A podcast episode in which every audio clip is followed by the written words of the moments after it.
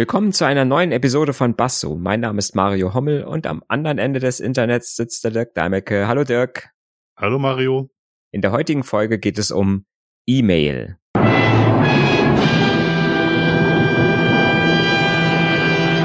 Und obwohl ich schätze, dass äh, eigentlich alle, die uns zuhören, zumindest schon mal eine E-Mail geschickt haben. Oder davon gehört oder haben. davon gehört haben, lese ich trotzdem eine Definition oder die Definition aus der Wikipedia vor, der Tradition wegen. Die Wikipedia sagt, die oder das, wer sagt das E-Mail bitte? Die oder das E-Mail oder auch jeder, kurz der, Mail. jeder, der das E-Mail sagt, das, das steht immer ein Kätzchen, ja. Ja, ich fange doch mal an. Sehr gut. Die oder das E-Mail oder kurz Mail, Englisch Electronic Mail für elektronische Post, kurz E-Post, ist zum einen ein System für computerbasierte Verwaltung von briefähnlichen Nachrichten und deren Übertragung über Computernetzwerke, insbesondere über das Internet. Zum anderen werden auch die auf diesem elektronischen Weg übertragenen Nachrichten selbst als E-Mails bezeichnet. E-Mail ist neben dem World Wide Web ein wichtiger Internetdienst, nicht zuletzt, weil es durch E-Mails möglich ist, Textnachrichten ebenso wie digitale Dokumente, also zum Beispiel Grafiken oder Office-Dokumente, typischerweise in wenigen Sekunden rund um die Erde zu senden. Und der Duden sagt, äh, in zwei Bullet Points einmal elektronischer Daten- und Nachrichtenaustausch über Computer oder zweiter Bullet Point per E-Mail verschickte beziehungsweise empfangene Nachricht. Genau. Ja, also E-Mail ist sowohl das System als auch äh, die Nachricht, äh, die mit diesem Wort bezeichnet wird. Ich sage immer, ich, äh, ich habe mich sehr gewundert, dass ich es im Wikipedia-Artikel auch gelesen habe. Ich sage immer E-Post. Ja, Aber echt? das, das scheint, ja, Habe ich noch nie gesagt. ich schon, wenn ich nämlich wieder verdeutschliche.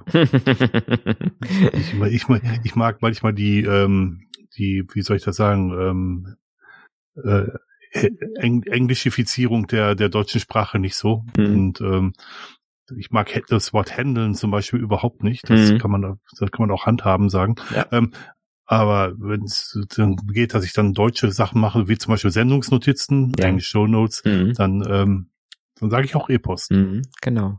Und man verfällt tatsächlich bei, ähm, wenn man viele englische Ausdrücke benutzt, verfällt man leicht in so einen Bullshit-Bingo-Modus.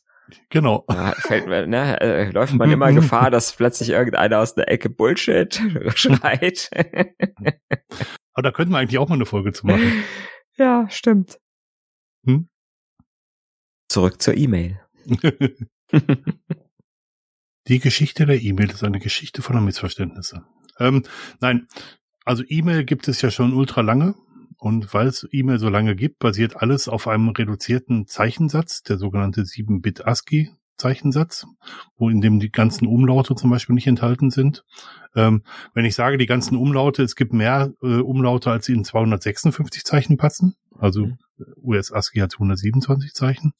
Ähm, aber so die, die europäischen Umlaute sind darin nicht enthalten und deswegen werden alle Umlaute, die es so gibt, maskiert oder kodiert, wenn man so Mhm. will. Und ähm, weil es so viele E-Mail-Systeme auf der ganzen Welt gibt, wird an diesem Standard auch so gut wie gar nichts verändert. Hm. Ja. Also es gibt nicht so den einen zentralen E-Mail-Server im Internet, wo alle E-Mails drüber laufen. Oder? Ja, genau. Also E-Mail ist, ist ein sogenanntes dezentrales System. Jeder kann einen E-Mail-Server ähm, betreiben und auch entsprechend mit anderen E-Mail-Systemen vernetzen. Und ähm, damit das alles funktioniert, muss man halt einen Standard verwenden und der Standard ist alt. Hm.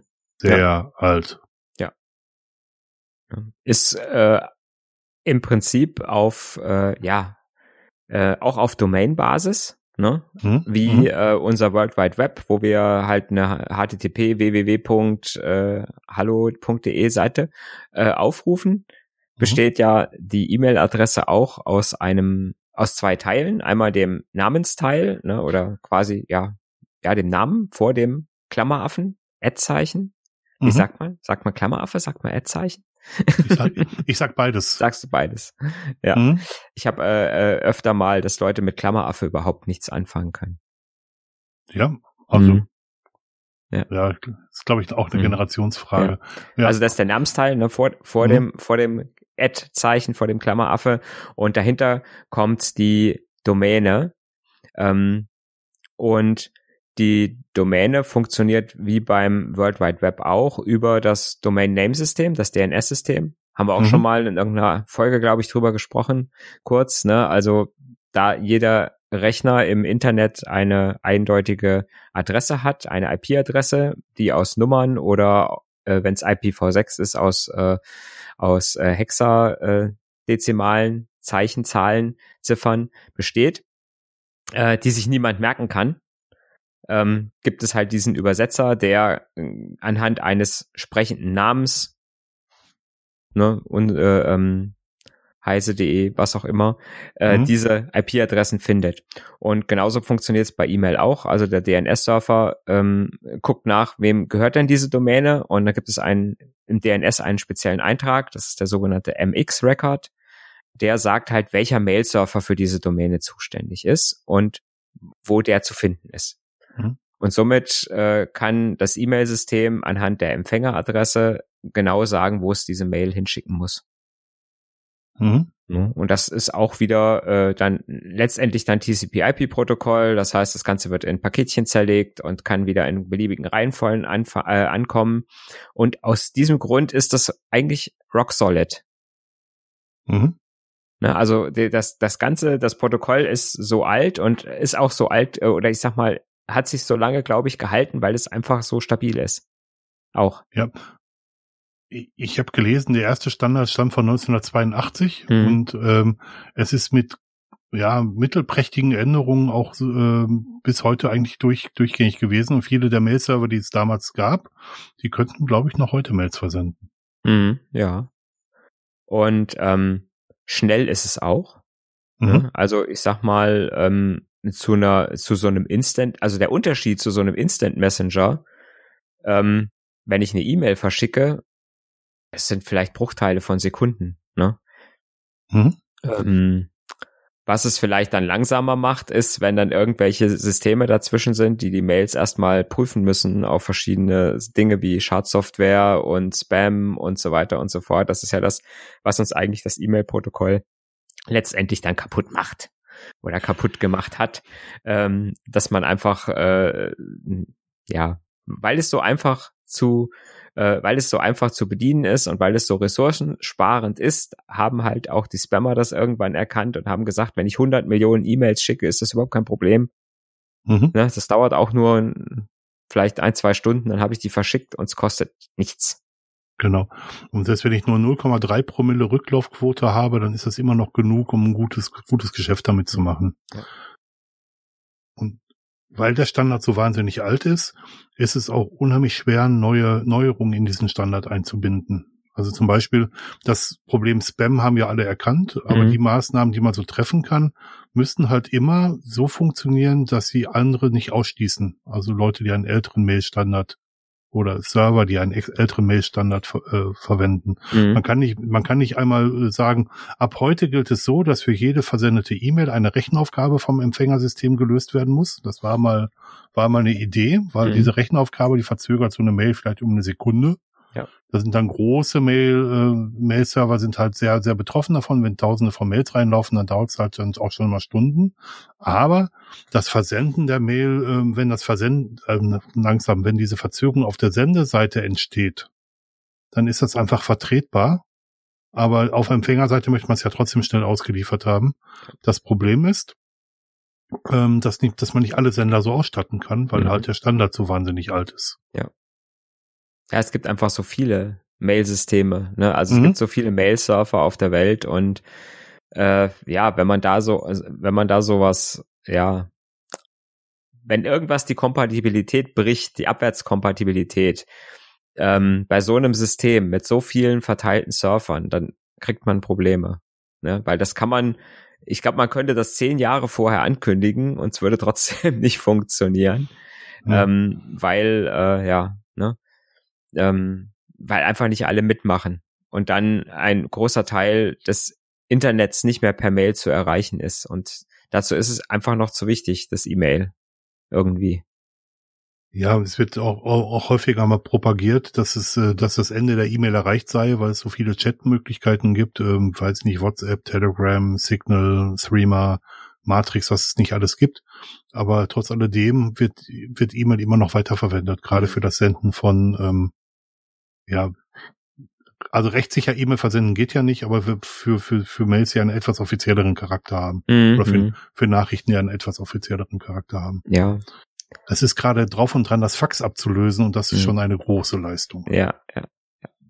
Es ist halt ähm, im, im Geschäftsbereich ist einfach die, hat die E-Mail den Vorteil gegenüber ähm, Instant Messaging, ähm, dass die Mails, wenn sie bei mir ankommen auf meinem Mail-Surfer, auch bei mir bei mir sind. Ne? Also ich habe sie bei mir in einem Mailspeicher, wo ich irgendwelche Dinge mitmachen kann, mhm. äh, wie zum Beispiel Virenprüfung, äh, solche Sachen und Archivierung.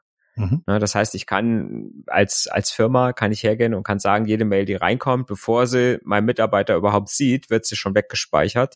Mhm. Äh, was man ja auch heutzutage machen muss, weil äh, ne, Geschäftsbriefe ja unveränderlich irgendwo gespeichert werden müssen. Das heißt, eigentlich ist jede Firma dazu verpflichtet, äh, den Mailverkehr, wenn er der, der Buchhaltung dient irgendwo, mhm. ähm, äh, entsprechend irgendwo zu archivieren. Ne? Genau wie man eine, eine einkommenden Brief, einen richtigen äh, Papierbrief auch irgendwo abheften muss und muss ihn eine bestimmte Zeit, äh, je nach Branche, aufheben. Ne? Mhm. Ja, wie funktioniert E-Mail eigentlich? Ähm, also ich habe zu Hause einen sogenannten Mail-Transport, äh, einen Mail-User-Agent, also ein MUA, der überträgt seine, seine Nachrichten an einen Sendeserver. Dieser Sendeserver überträgt die Mails, guckt nach, wohin die Mail gehen soll und überträgt die Mail zum Zielsystem und das kann es über verschiedene äh, verschiedene äh, Zwischenschritte übertragen werden. Das Zielsystem guckt nach, ob es die Mailbox gibt und teilt die, die Mail einem, einem Nutzer zu und der, der, der Nutzer kann sie auf der anderen Seite dann halt wieder herunterladen und, und lokal lesen. Hm im, im Groben. Ja. Ähm, das Schlimme ist, dass dieser Transportweg komplett, komplett unverschlüsselt sein kann. Weil es ja, immer erstmal erstmal ist er, ne? Also in der Grund mhm, ja. äh, in der Grundversion äh, war er mhm. auch unverschlüsselt oder ist unverschlüsselt. Ja. Äh, weil als das erfunden wurde, hat an Verschlüsselung noch niemand gedacht. Mhm. So viel Rechenkapazität hatte man gar nicht, um irgendwas zu verschlüsseln.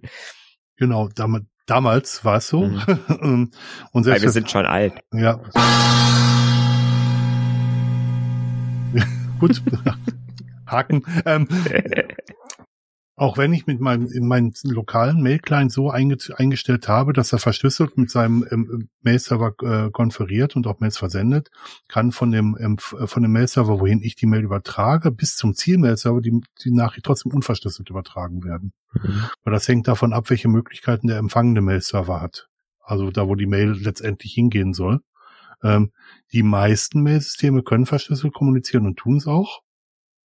Aber dieser, dieser unverschlüsselte Weg muss immer noch möglich sein. Mhm. Das heißt, die, die Mail-Surfer unterhalten sich kurz, mhm. ne? wenn also wenn äh, der Mail, also mein Mail-Surfer zu deinem Mail-Surfer sagt hier, ich habe eine Mail für den Dirk, mhm.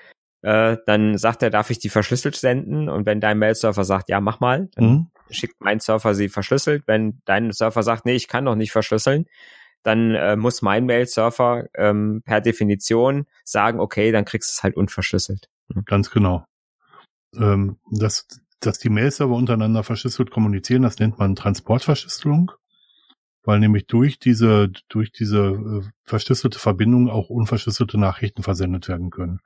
Ja. Ähm, das heißt in dem Moment, dass keiner auf dem Weg dazwischen einfach auf die, auf die Nachrichten im Klartext zugreifen kann. Bei unverschlüsselter Verbindung würde das halt gehen. Mhm. Also jemand, der die Verbindung mithört. Ja, genau. Ja, der kann's, der kann's nicht lesen, Allerdings, wenn die Mail dann auf dem Mail-Server angekommen ist, Der wird Mail sie erstmal wieder entschlüsselt, mhm. bevor sie weitergeschickt oder zugestellt wird und dann kann ein Surfer-Admin sie könnte sie dann halt, oder jemand, der Zugriff auf den Mail-Server hat, könnte sie dann lesen. Ne? Genau. Ähm, um das zu verhindern, könnte man die Mails selber verschlüsseln. Das wäre eine Inhaltsverschlüsselung. Also standardmäßig kann man da S-MIME benutzen oder, oder GPG. Das sind so die beiden, die großen Standards, die kaum jemand verwendet leider. Weil dann kann auch der Mail-Server-Betreiber die Nachricht nicht mehr lesen. Ja. Das ist dann eigentlich eine Ende-zu-Ende-Verschlüsselung, ne? Das ist eine die, echt, wir, die wir klassisch äh, heute kennen, die viele Messenger, äh, also Instant Messenger auch benutzen. Mhm. Ne, das also wirklich von meinem Gerät bis zum bis zum Gerät des Empfängers, ähm, ja, man es nicht mehr lesen kann. Wie gesagt, bei bei dieser E-Mail-Verschlüsselung weder S-MIME noch noch dies äh, GPG sind komfortabel, weil sie nicht einfach in den Standard eingebaut sind. Ne, die sind immer irgendwo aufgeflanscht Mhm. oder man muss sie aufflanschen, ähm, weil es gibt halt keinen Verschlüsselungsstandard äh, im, im Mail-Protokoll. Ne, das heißt, ich muss irgendwie gucken, dass mein Mail-Client, den ich benutze, das macht. Ähm, und das ist halt, ähm, ja, kompliziert, äh, eventuell. Ne, ich muss mich um den Schlüsselaustausch selber kümmern. Ne, das, was die Messenger se- äh, sag, untereinander, sage ich mal, selbst machen, äh, Mhm. muss ich äh, bei E-Mail, wenn ich verschlüsseln will, muss ich mir deinen Schlüssel irgendwo holen, Mhm. muss ihn mir irgendwo runterladen oder du musst ihn mir zuschicken, wie auch immer. Ich muss eigentlich selber noch prüfen. Das Mhm. muss ich, gut, das muss ich bei jeder Ende-zu-Ende-Verschlüsselung, ob das auch wirklich der richtige ist. Mhm. Ähm, ja, und deswegen macht's, glaube ich, keiner. Großartig. Selbst wir Computerfuzis nicht. Mhm. Oder, oder zumindest kaum. Ja. Also einige dieser, dieser Probleme löst S-MIME, aber trotz alledem wird das wirklich kaum benutzt, was sehr, sehr schade, Mhm. was sehr, sehr Ja. schade ist. Die meisten behelfen sich damit, dass sie Word-Dateien, die gezippt sind und mit einem Passwort belegt sind, hin und her schicken. Ne? Ja, wo auch der Mailtext drin steht, auch das. Ja, Ja, auch, genau. ja auch, auch, auch das hatten wir. Aber Ja. ähm, im, ihr merkt schon so, so häufig, wie wir jetzt sagen, dass irgendwelche Sachen, die, die da funktionieren, auch immer noch für die Altsysteme funktionieren müssten, dass der Standard zwar sehr, sehr alt ist und sehr, sehr gut funktioniert und auch sehr, sehr schnell ist, aber dass der natürlich dann Innovationen auch sehr stark hemmt. Muss man Ja. mal ganz klar sagen. Und ähm, das merkt man insbesondere, wenn eins der größten Probleme unserer Zeit, das, äh, die Spam, das sind Spam oder Spam-Nachrichten, dass, dass man denen nicht ähm, Herr werden kann. Also selbst die Mhm. großen, großen, großen Mail-Provider, die wirklich gute Mechanismen haben, selbst da rutschen noch mit äh, falsche positive Nachrichten durch oder äh, oder falsche negative Nachrichten. Also sprich, Nachrichten, die irrtümlich für Spam gehalten werden, werden geblockt und Nachrichten, die ähm, die eigentlich Spam sind, werden vom, vom Spam-System nicht erkannt. Mhm. Ja. Ja, und, und halt auch der, ähm, der Fall, dass ich äh, nicht nur Spam, sondern halt auch Schadsoftware sehr äh, schön mit E-Mails verschicken kann.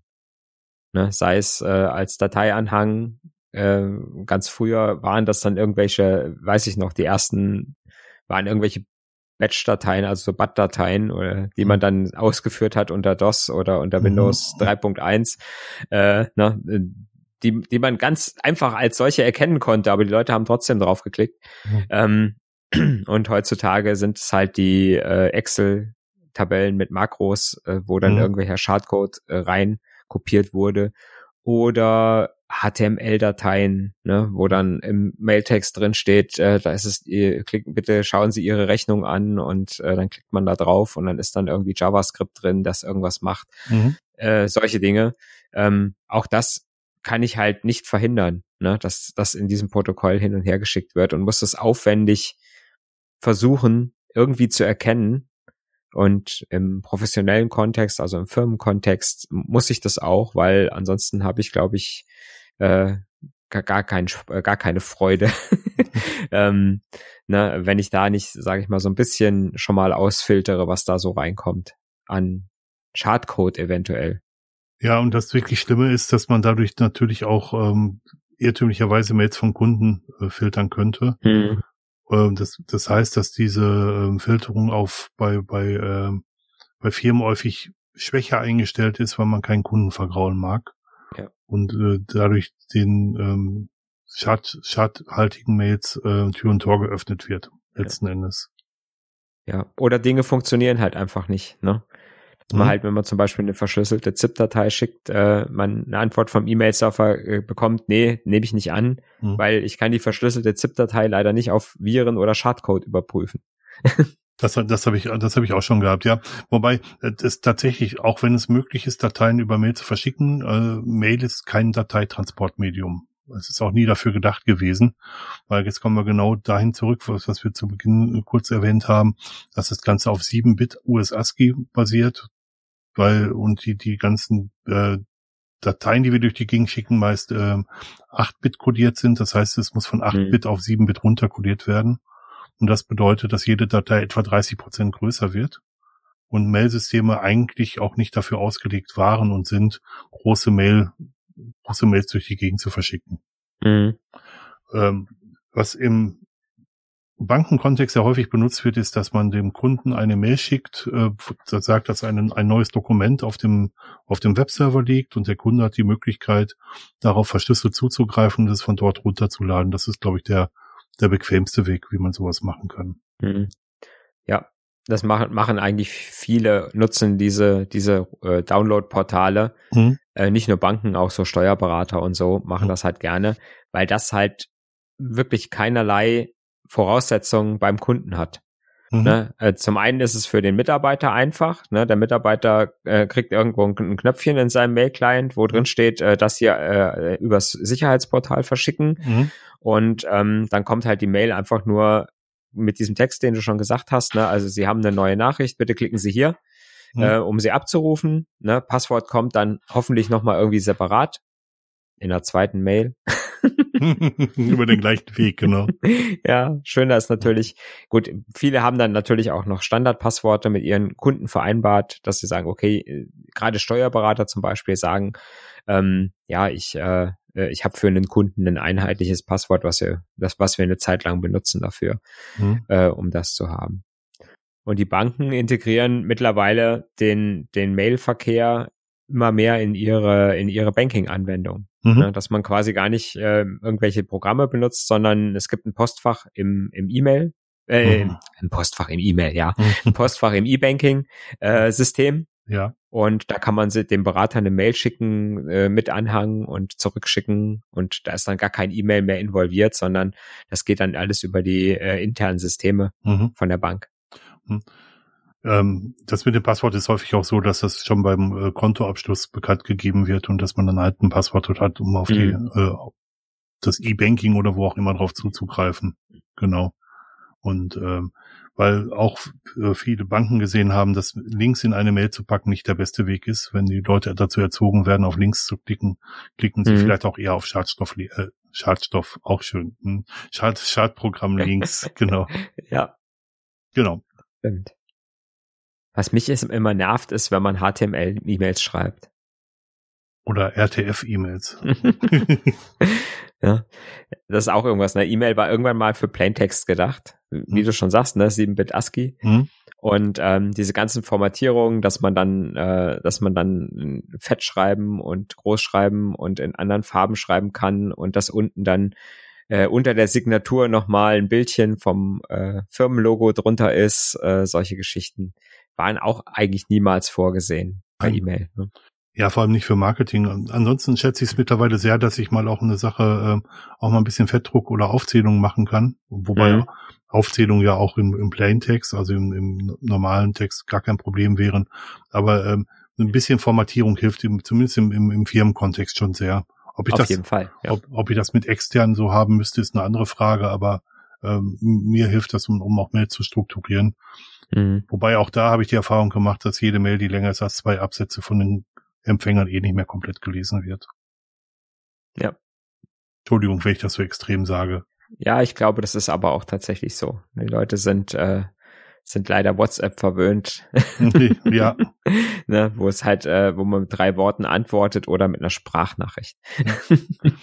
es, es gibt so eine Reihe an Webseiten, die nennt sich Five Sentences, äh, Three Sentences oder sowas, ähm, wo man sagt, dass E-Mails nur maximal drei, drei Sätze haben dürfen oder vier, vier Sätze haben dürfen, damit sie noch komplett gelesen wird. Mhm.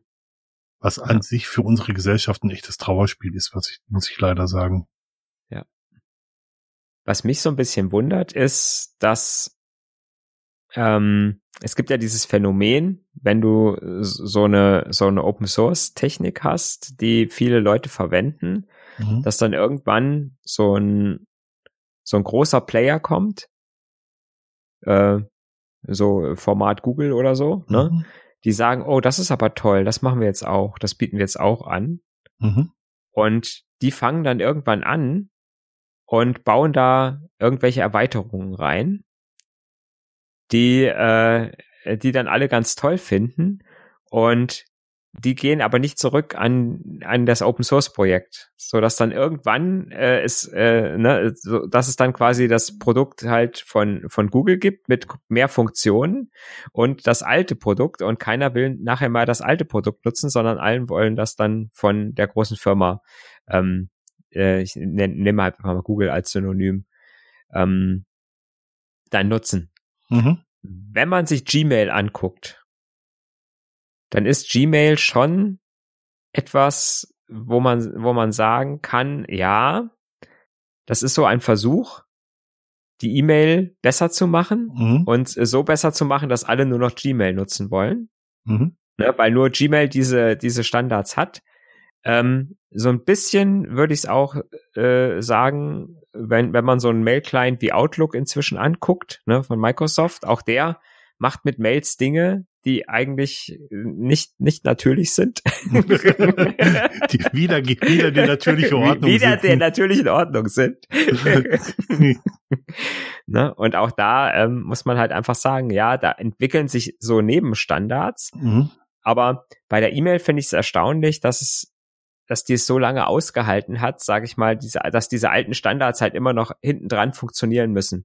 Ja. Das heißt, auch wenn ich eine E-Mail e aus Gmail schicke, die immer noch, sage ich mal, überall ankommt und äh, und äh, genauso äh, ein Outlook-Mail dann wirklich als normale E-Mail nach hinten rauskommt ja. und, und versendet werden kann.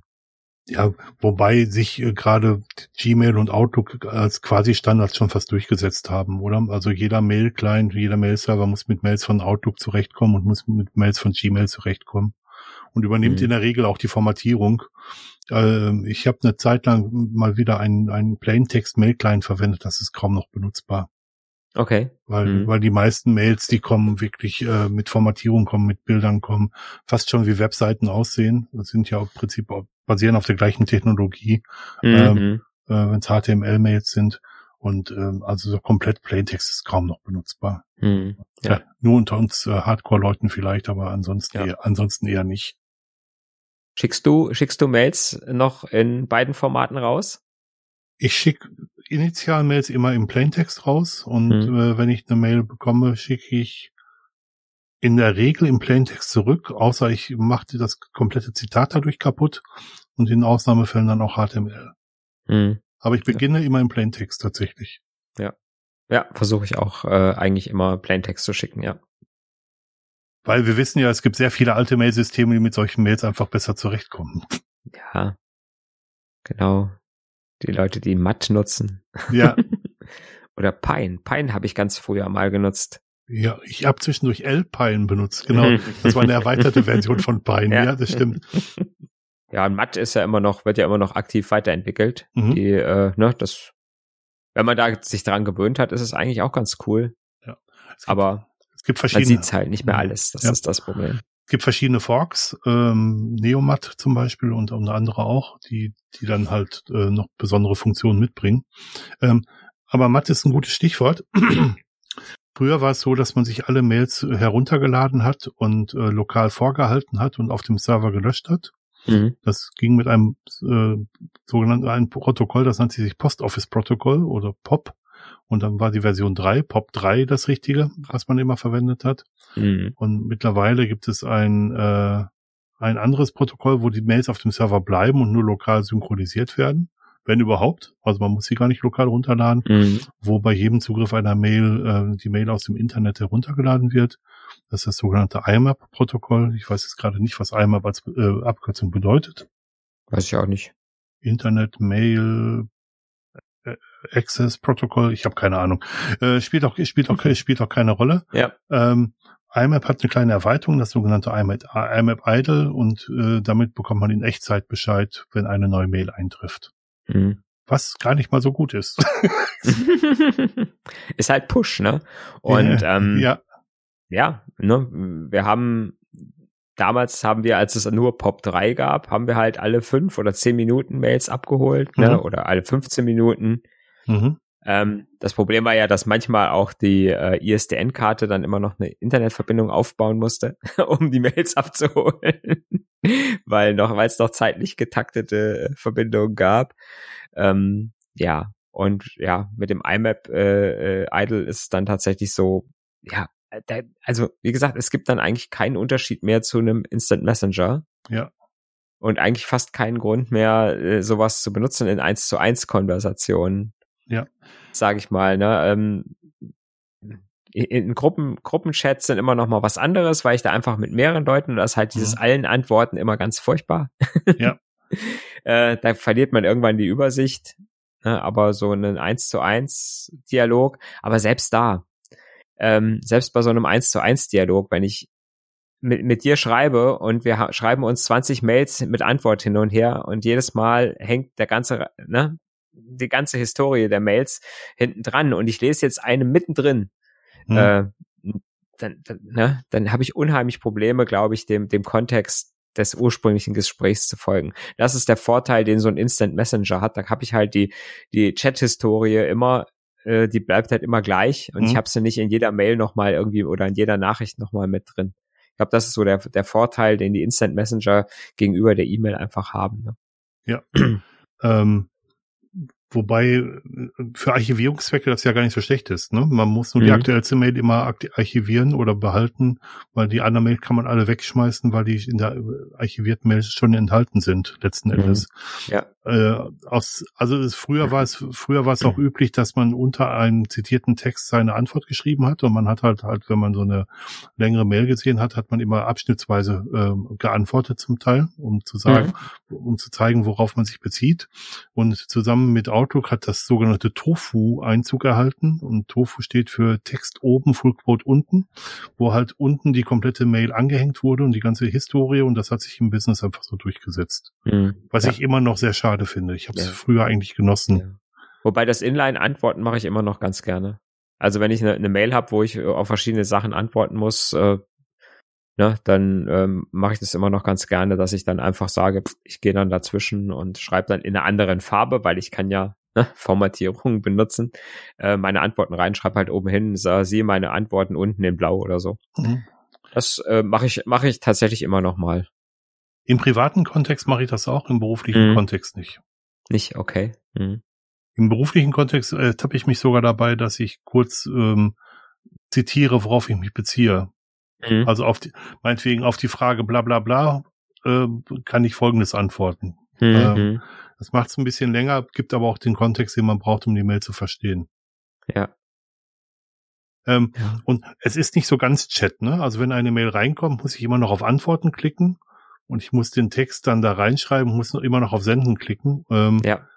Auch wenn das in vielen Mail-Clients mit Control Enter funktioniert, ist es trotzdem was anderes, als tatsächlich einen Chat zu benutzen. Ja. Es ist immer wieder eine neue Kommunikation, also ich muss mhm. immer wieder auf eine neue Nachricht antworten. Ja, das ist richtig, ja.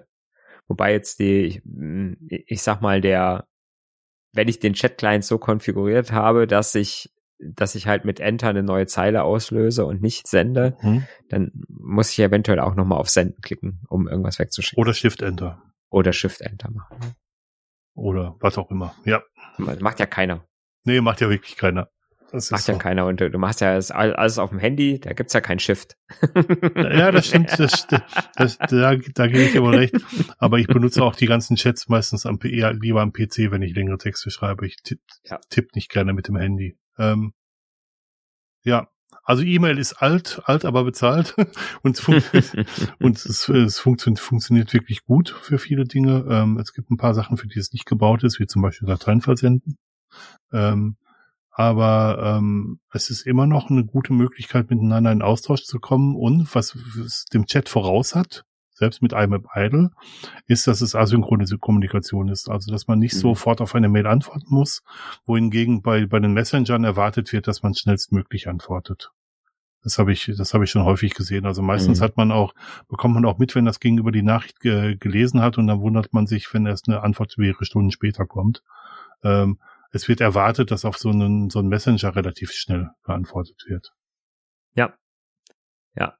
Äh, und das ist so, in, also im, im privaten Umfeld merke ich, dass ist das so, ist das so? Mhm. Ne, dass ich sage, okay, wenn ich jemand eine WhatsApp schreibe, geht mir selber so. Ne? Mhm. Ich, ich schreibe jemand eine WhatsApp, ich sehe, der hat's gelesen und der antwortet mir nicht. Mhm. Äh, na, bin ich nach einer halben Stunde stinkig. Ja. Ähm, na, wenn ich sehe, wenn ich sehe, der, äh, der hat's noch nicht gelesen, ne, dann ist es halt so, dann hat er halt noch nicht aufs Handy geguckt. Ne? Aber mhm. wenn er es gelesen hat, will ich auch eine entsprechende Antwort haben. Mhm. Ähm, und bei E-Mail ist es halt so, ich schicke mal die E-Mail und morgen Abend gucke ich dann mal, ob es eine Antwort gab darauf. Ne? Ja. Weil äh, ich die E-Mail auch nur dann schreibe, wenn ich nicht sofort eine Antwort haben möchte. Ja, ich teile das auch tatsächlich genau so. Mhm. Aber im Firmenkontext hast du es halt sehr oft, und dass, dass es so ein bisschen auf die Firmenkultur drauf ankommt mhm. und natürlich auch auf die Leute, die einem mailen, weil da passiert es dann halt doch, dass die Leute sagen, ich will aber das äh, äh, auf eine Antwort, äh, auf eine Mail sofort eine Antwort haben. Ne? Dann gibt's dann hier diese, meine ganz speziellen Freunde, die eine Mail schicken und dann anrufen und sagen, ich habe gerade eine Mail geschickt. Ja, ja, das kenne das kenn, das kenn ich, das kenne ich auch gut. Und ja, das, das, das finde ich dann auch problematisch. Ja. ja.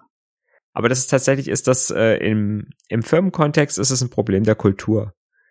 Ne? Also wenn ich da, äh, das muss aber von oben runter, glaube ich, auch äh, gelebt werden. Da muss es einfach ein Commitment geben, mhm. wo man sagt, äh, eine E-Mail hat eine gewisse, hat eine gewisse Antwortzeit, die wir tolerieren. Mhm.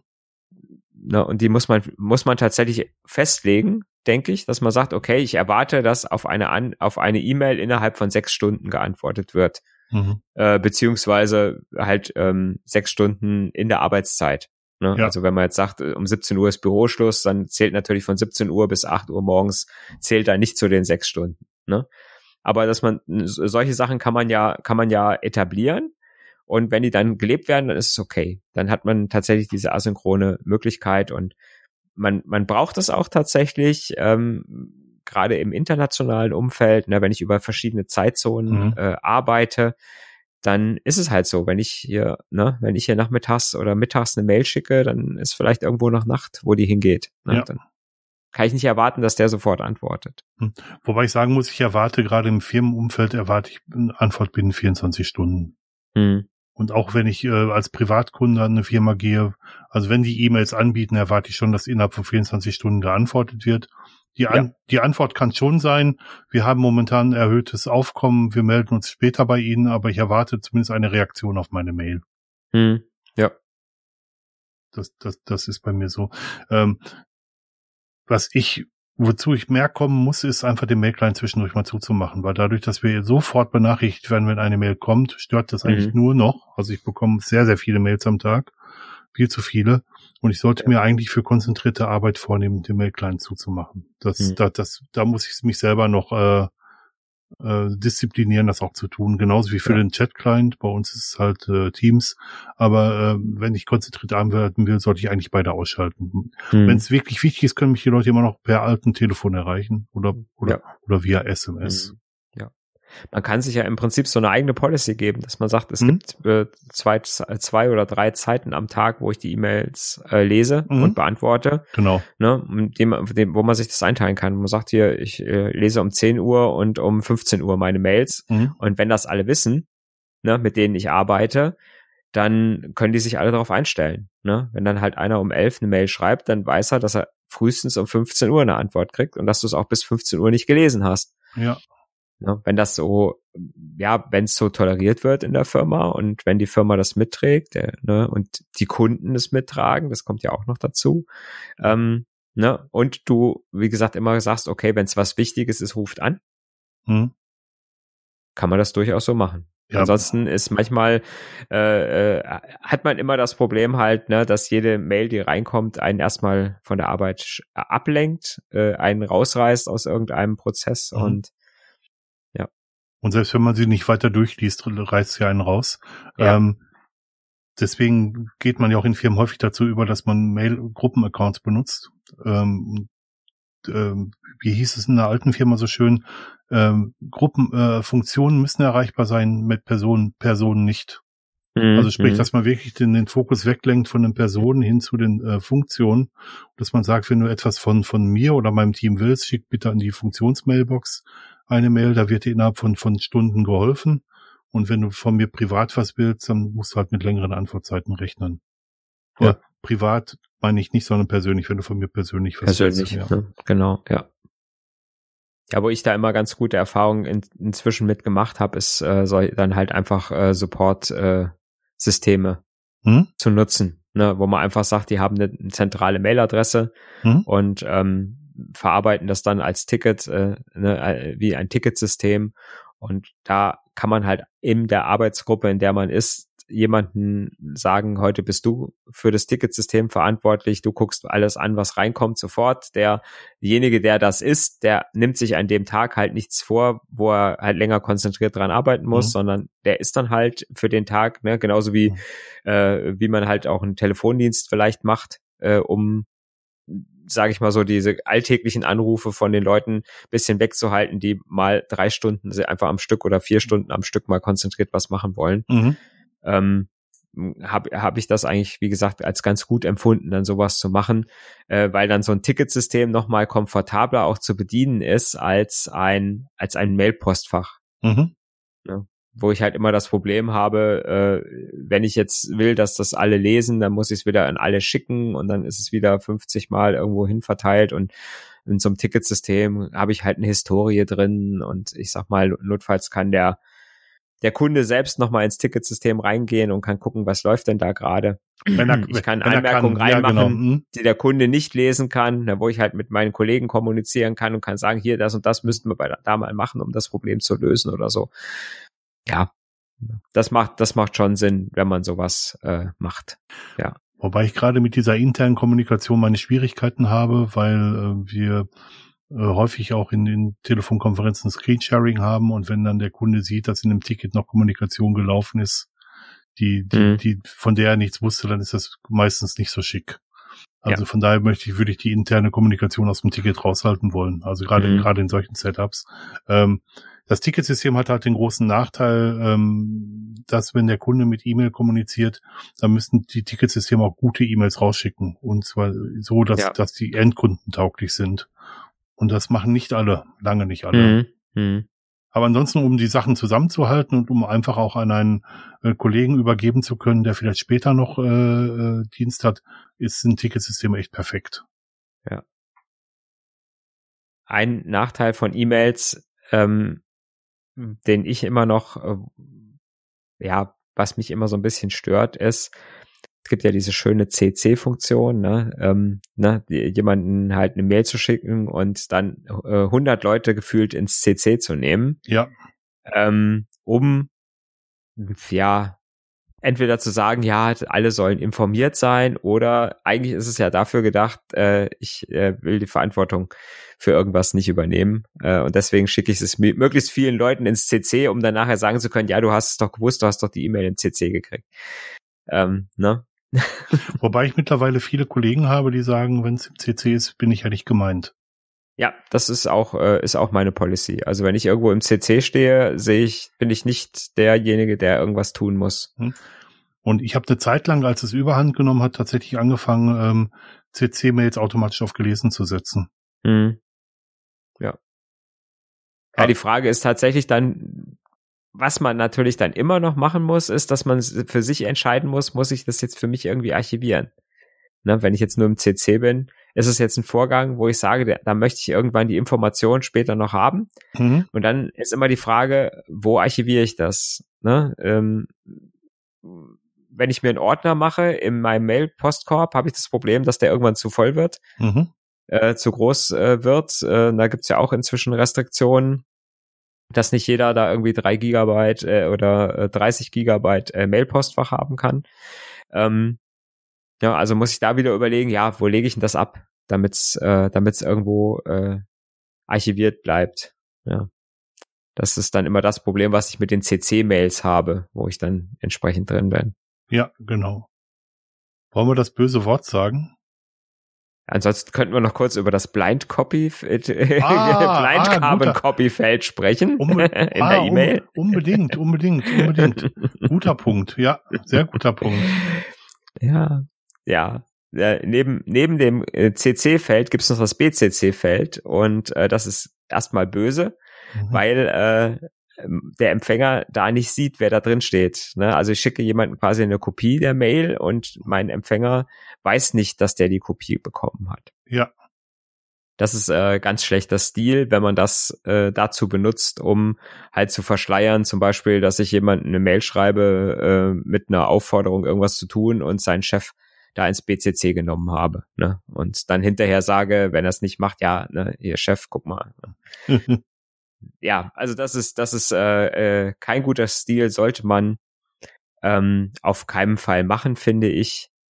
Ähm, es gibt eigentlich nur eine legitime, äh, ähm, einen legitimen Nutzungsgrund für dieses Feld. Ähm, Und welchen? Wenn ich äh, E-Mails verschicken möchte an einen großen Empfängerkreis und ja, ich möchte ja, nicht, dass die ja. E-Mail-Adressen, dass die E-Mail-Adressen von allen gesehen werden. Ne? Wenn ich also wirklich mal so eine Marketing-E-Mail schicke oder ähm, ich schicke äh, eine Mail an einfach an einen großen Empfängerkreis und ich weiß, die untereinander kennen die E-Mail-Adressen nicht und ich möchte aus Datenschutzgründen einfach sagen, nicht jeder soll jetzt sehen, was der äh, ne, der Dirk für eine E-Mail-Adresse hat, sollen nicht die 200 anderen E-Mail-Empfänger sollen diese Adresse nicht sehen. Und dann äh, dann ist es durchaus äh, guter Stil, äh, dann in das Empfängerfeld sich selbst nochmal reinzuschreiben und alle Empfänger der Mail in das BCC-Feld.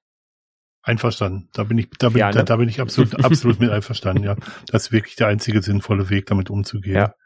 Ähm, ich kenne sogar Firmen, bei denen BCC per Abmahnung verboten wird. Okay. Mhm. Die so eine harte Policy haben, dass sie sagen, ähm, wer halt äh, BCC benutzt, der ist raus. Vielleicht ein bisschen hart, aber Warum ist es denn überhaupt noch drin in den Clients? Für diese Mails, die du gerade beschrieben hast. Ja, genau. Nur dafür. Dafür, da, dafür ist das absolut sinnvoll, ja. ja. Stimmt, da habe ich überhaupt nicht dran gedacht, dass es das ja auch ja. noch gibt. Genau. Aber jetzt können wir. Dann liegt es, dann ist es an dir, das, äh, das Wort zu sagen. Ja. Gut. Gut. Wir hätten es für die E-Mail. Ja. Sehr gut. Also wenn euch noch Sachen einfallen, die wir jetzt nicht genannt haben oder Dinge, die wir ähm, besser noch hätten erwähnen sollen, nur her damit. Wir sind sehr äh, interessiert genau. an euren Genau. Schreibt uns, welchen Lieblings-E-Mail-Client ihr habt. ja, ja, das wäre auch noch schick. Ja. Was benutzt du? Trauere immer noch Lotus Notes nach. als, Was keiner verstehen als kann. Mail-Client, als Mail-Client kann ich dich wirklich nicht verstehen. Als, als äh, Applikationsplattform kann ich, kann ich dich verstehen. ja. Als Mail-Client kann ich dich nicht verstehen. Ja, nee, nee. Vielleicht noch, vielleicht noch zwei, drei Jahre, dann bin ich entwöhnt. ja, aber ansonsten, ähm. ansonsten war schon gut. Ja, das stimmt. Okay. Und ja. Insofern bis zum nächsten Mal, liebe Hörer. Ja. Sagen wir Tschüss. Bis dann. tschüss. Ciao.